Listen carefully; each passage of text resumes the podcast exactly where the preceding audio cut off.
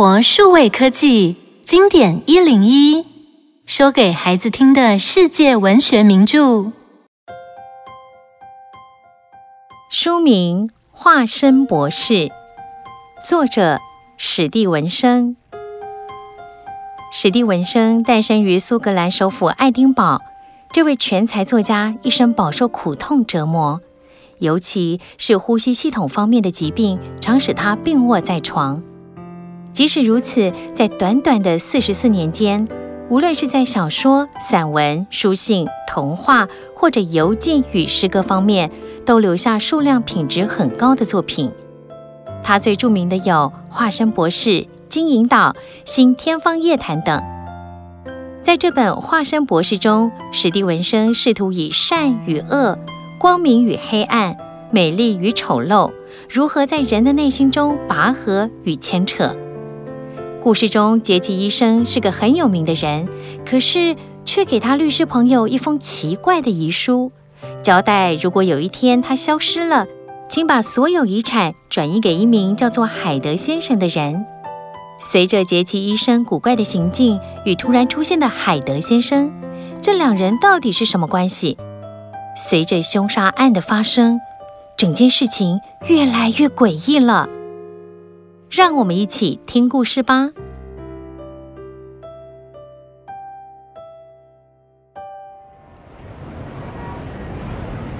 阿图森是一位有名而且值得信赖的律师。他的家位于很热闹的街道上。有天，他的远亲理查来访，他们喜欢在星期天一起散步聊天。那天，他们在散步途中被一栋破旧且脏乱的房子挡住。理查突然对阿图森说：“这里曾发生过一件非常诡异的故事。”阿图森好奇地问道：“是怎样的故事？”理查清了喉咙，开始说。我记得那是个没有月光的冬夜，约凌晨三点，我正从远处返回家中，突然看到两个奇特的身影：一个身材矮小、走路怪异的男子，另一个是八九岁的小女孩，在街角撞成一团。然后，恐怖的事情发生了。怎么了？那个男子没有将小女孩扶起，还从她身上踩过去，这太过分了。小女孩的惨叫声吸引很多人围上来，我没多想就追过去揪住她的衣领，大伙严厉地指责她，但是她完全不在乎。当时我对他产生强烈的厌恶感，后来他大概也知道无法开溜，只好开口求饶，要我们开个价，赔钱了事。你知道他带我们到哪里拿钱吗？哪里？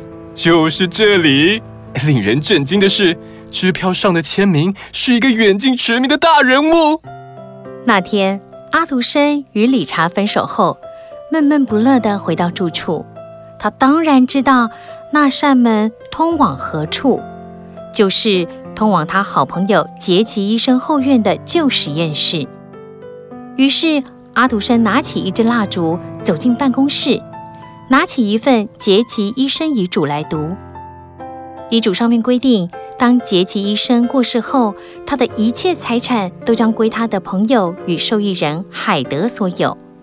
同时，也写明，若杰奇医生在任何一段时期失踪或无故不出现长达三个月以上，也应立刻由海德先生承袭杰奇医生所有的一切。我原以为这只是一个疯狂的遗嘱，现在我开始担心背后所隐藏的故事了。于是，阿图生离开办公室，去找兰农医生讨论这件事。兰农医生，你知道海德先生这个人吗？不知道，而且我也很久没有杰奇医生的消息了。阿图森回到住处，躺在床上彻夜难眠。他翻来覆去，一下子看到被踩过的小女孩，一下子看见杰奇医生被陌生人施暴。而两者共同的不安人影就是海德先生。由于阿图森强烈的想知道海德先生是谁，于是他不时的在那扇门附近走动，希望能巧遇海德先生。阿图山的耐心终于得到回报了。在一个寒冷的夜晚，他果然遇到一位身材矮小的男子。你就是海德先生吗？没错，我认识你吗？我想我们有共同的朋友，杰奇医生。笑话，杰奇医生才不会跟任何人提起我的名字。我没想到你居然会扯这种谎。哼！海德发出一阵令人难堪的冷笑，随即进入屋内，把阿图生独自留在屋外。阿图生不知不觉走到杰奇医生家的门口，他迟疑了一下，还是敲了门。前来开门的是管家普尔，他请阿图生进入屋内。随后，他跟阿图生说：“杰奇医生不在家。”普尔，你曾看过一个名叫海德的家伙进出旧实验室？杰奇医生知道这件事吗？当然知道。因为钥匙是老爷给海德的。阿图生心想：可怜的杰奇，大概是受到什么威胁吧？难道会是跟那份遗产有关？阿图生简直不敢想下去了。于是他打算改天找杰奇医生问个仔细。杰奇医生，我想跟你谈谈。不会是为了那份遗嘱吧？是的。你知道我一直不赞成那份遗嘱，而且我也知道关于海德的一些事情。杰奇医生打断阿图生的话，接着说：“不，那份遗嘱绝不能改。我向你保证，事情没你想的那样糟糕。以我们多年的交情，我希望你不要再过问了。”阿图生忍不住深深叹口气，说：“唉，好，我答应你。”就这样过了一年后，一个十月的夜晚，一件骇人听闻的谋杀案震惊了整个伦敦，还登上报纸的头条新闻。起因是一个老先生向一个身材瘦小的年轻人问路，没想到居然被乱棒打死，连手杖都断成了两半。当警察从死者身上找到一封信，上头有阿图生的住址，于是警察拿着断掉的手杖跟信找上阿图生。当他看到这两件物品，内心充满惊骇。那那是国会议员凯路爵士，而手杖则是我送给杰奇医生的礼物啊！但是根据警方对犯人的描述，那根本就是海德先生没错啊！然后阿土生带着警察到海德先生的住处，果然发现另外的半截手杖。事后阿土生还是不放心杰奇医生，于是他绕过去探望他。杰奇医生见了阿图生，却惊恐万分地表示他再也不会跟海德扯上关系，然后却又交给阿图生一封信，说是海德送来的。希望阿图生能全权处理。令阿图生惊讶的是，这封信的笔迹跟杰奇医生字体角度有些不同外，根本就是同一个人写出来的。警方一直抓不到海德先生，但是他种种恶行却越来越多。另一方面，杰奇医生恢复了活跃的社交生活，但没多久他又生病了。这次，管家对外宣称杰奇医生不肯接见任何人。同时间，兰农医生也突然病了。阿图生这时候去探望了兰农医生，看到他面色如土，吓了一大跳。啊！我的好友到底发生了什么事啊？你怎么会病成这样？连杰奇医生也……不要提起这个人，他在我心里早死了。兰农医生打断了阿图生的话。抱怨地说：“总有一天你会明白的。”阿图生也试图从杰奇医生那边打听，他与兰农医生之间到底产生怎样的误会。杰奇医生一如往常，满怀歉意与心痛，要阿图生不要过问。没多久，兰农医生就过世了，只留了一封信给阿图生，并要他只能在杰奇医生死亡或者失踪才能打开。阿图生只好叹息地将信件锁进保险柜里面去了。有天晚上，杰奇医生的管家普尔前来见阿图生，语气惊恐地要求阿图生能陪同他赶快探视他的主人。杰奇医生在房内似乎发狂了。阿图生马上陪同普尔一起回去。在路上，普尔跟阿图生说最近杰奇医生的一些奇怪行径，例如一直要他去买同一种药品，而且抱怨品质不好，几乎把全城的药都买过了，也不满意。然后还曾在他的实验室内看见一名头戴面具的侏儒。真是太奇怪了！看来我们必须揭开这个谜底了。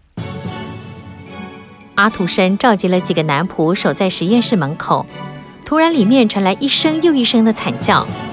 普尔奋力地用斧头劈开了实验室的门，大伙冲进实验室，只看到一个扭曲几乎不成形的男人，人在地上阵阵痉挛，不久后就断气了。阿图生和普尔走近一看，赫然发现他竟然是失踪已久的海德先生。阿图生企图找寻杰奇医生的尸体，但是遍寻不到。最后，他们回到密室彻底检查，只看到几瓶药水跟一封留给阿图生的信。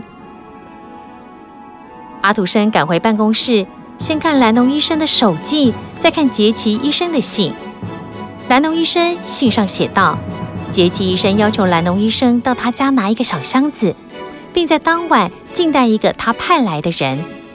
然后晚上果然来了一个身材矮小、态度粗鲁、脸孔狰狞、邪恶。他当着兰农医生的面调配了小箱子里面的药品，并且喝了下去。那人发出凄厉的嚎叫，痛苦且挣扎，身躯也逐渐变大。最后竟然变成了杰奇医生。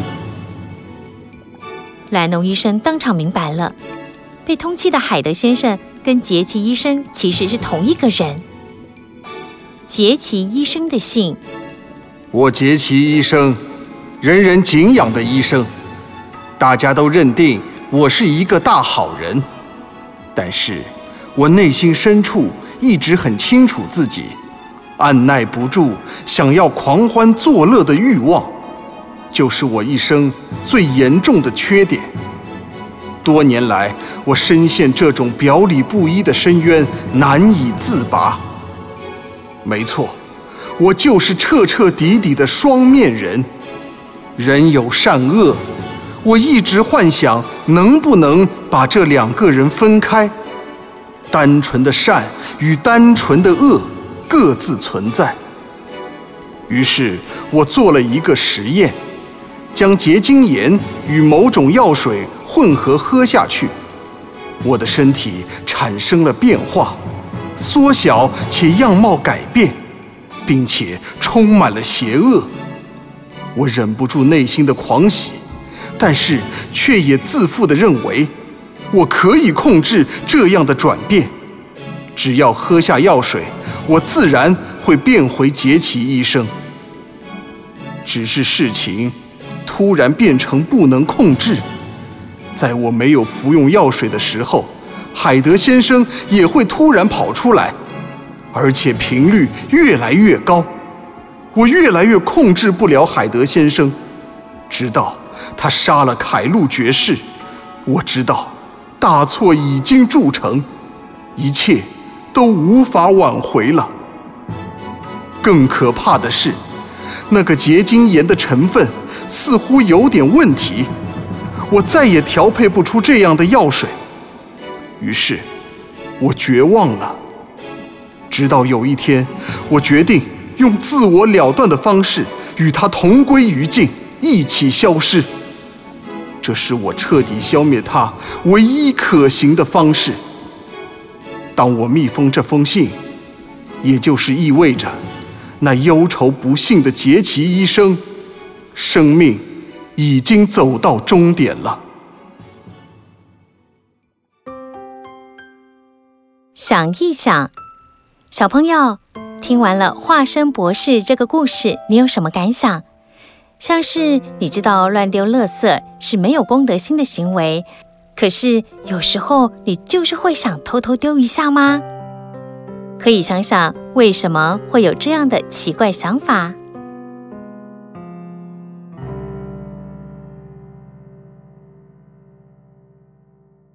以上内容由有声书的专家生活数位科技提供。